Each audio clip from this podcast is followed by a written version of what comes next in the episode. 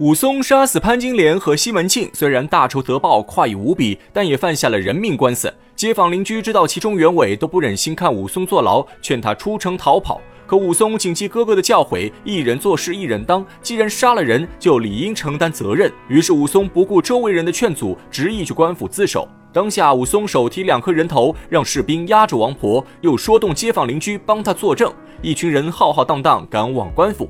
这阳谷县令虽然是个贪官，可也有些情义。他之前本就欣赏武松的本领和性格，所以才提拔武松当了步兵都头。而且武松还为他成功转移财产，也算是功劳一件。因此，在武松状告西门庆的时候，阳谷县令虽然收了西门庆的钱财，可他并没有陷害武松，只是将这件事置之不理。如今武松手刃西门庆报仇成功，虽然犯下了杀人重罪，可西门庆一死，他背后的势力也随之烟消云散。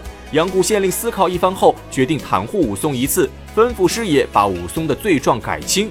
师爷是个聪明人，手中大笔一挥，已把整件事情完全改变。武松本来是为兄报仇，才怒杀西门庆和潘金莲。不过，在师爷的笔下，就变成了武松回乡祭奠哥哥，但遭到嫂嫂潘金莲的阻拦。武松一怒之下和潘金莲起了争执，结果误杀潘金莲。而西门庆为了给潘金莲报仇，来找武松单挑，被武松失手打死。这师爷妙笔生花，眨眼间已将武松的故意杀人罪改成了失手杀人罪。这两个罪名虽然只差了两个字，但结果却是天差地别。武松顺利逃脱死罪，最后只被判了几丈四十，赐配孟州。而王婆的下场最为凄惨，被推上木驴游街示众，受了千刀万剐凌迟之罪，也算是罪有应得。这也是武松特意留下王婆不杀的原因。只有把她交给官府，才能受到最严厉的惩罚。再说武松被两个官差押着赶往孟州。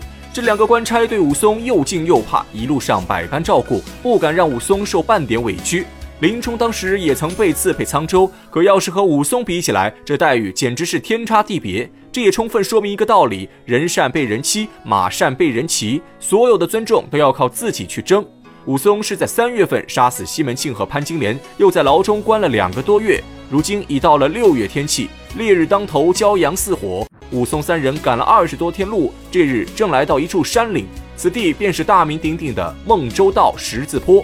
武松三人赶了一整天的路，早已是汗流浃背，饥渴难耐。刚好看到十字坡下有家酒店，武松便决定去酒店中吃喝一番。三人来到酒店门口，正看到一位风韵少妇坐在门前。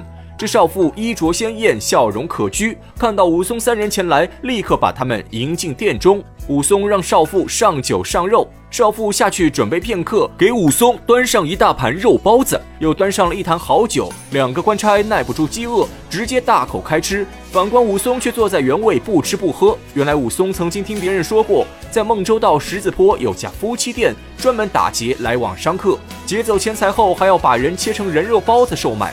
武松这次刚好路过十字坡。他看着少妇面相凶恶，行事粗鲁，猜出这里就是江湖传言的人肉包子店，因此武松便起了打抱不平之心，想好好教训这对夫妻一番。想到此处，武松先换过少妇，故意说些粗言秽语调戏对方。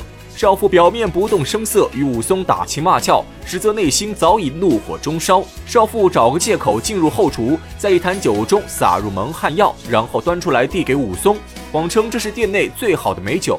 两个官差先前已经喝了一些酒，并没有感到异样，因此不疑有他，端过酒碗便喝。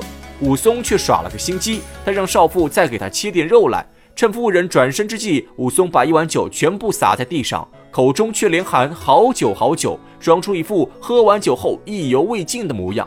正在此时，蒙汗药的药效已经发作，两个官差直接昏倒在地。武松见状，也立刻躺在地上装晕。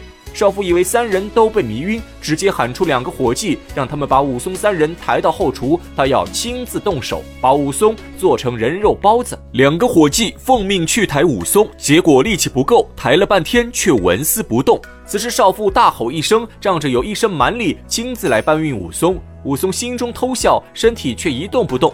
等少妇来到身前时，武松双眼圆睁，身体瞬间暴起，一把抓住少妇，将她反手压在身下。这一出变故事发突然，少妇来不及出手，已被武松牢牢制住。身边两个伙计也被吓得面如土色。武松正要下手教训这蛇蝎妇人，关键时刻从屋外走进一位壮汉，对着武松拱手抱拳，笑脸相迎，请他饶妇人一命。俗话说，伸手不打笑脸人。武松看对方态度诚恳，便放开少妇，和对方打个招呼，报出自己身份。壮汉一听武松名号，先是面露惊讶，反应过来后，立刻纳头便拜。原来武松自景阳冈打死猛虎后，威名早已传遍天下，尤其在江湖上，武松的名号更是如雷贯耳。壮汉一听武松身份，就知道今天惹上了大人物，又是一阵赔礼道歉，倒把武松弄了个不好意思。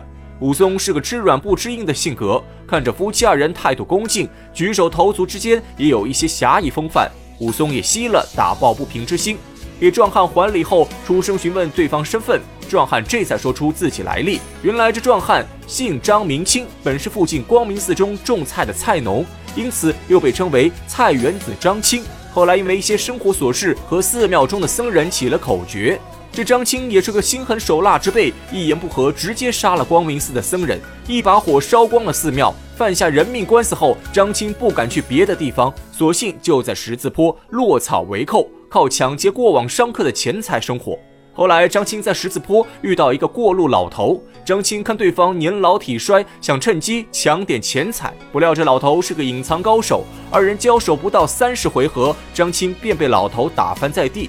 张青本以为自己性命不保，谁知这老头年轻的时候也是江湖上有名的强盗，混作山夜叉孙元，后来才金盆洗手做了良民。孙元在张青的身上仿佛看到了年轻时候的自己，二人臭味相投，孙元便把张青带到城中，教了许多本领，后来还把自己的女儿孙二娘许配给张青为妻。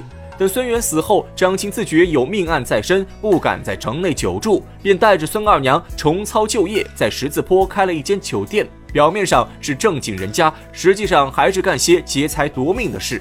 这孙二娘完全遗传了孙元的凶狠性格，虽然是个女人，但是杀伐决断，心狠手辣。杀了人之后还不满足，还要做成人肉包子出售，对外谎称是黄牛肉包子，这倒应了那句老话：不是一家人，不进一家门。张青和孙二娘都是两个杀人不眨眼的魔头，结合在一起后更是为所欲为，在十字坡害了不少人命。那说到这里，可能有人会说，怎么和电视剧里讲的不一样？以上是原著的剧情，而在新版电视剧中，剧情有了很大改动，孙二娘不再是一个杀人如麻的女魔头，变成了一个身世可怜的良家妇女。孙二娘和父亲好心救了四位落魄行人，结果这四人恩将仇报，不仅杀死孙二娘父亲，糟蹋了孙二娘，之后还把孙二娘卖入青楼。孙二娘侥幸逃出魔窟，在十字坡遇到张青，二人便结为夫妻，合伙开店。至于卖人肉包子，那也是江湖谣言。那为什么会做这样的改动？一切还要从原著说起。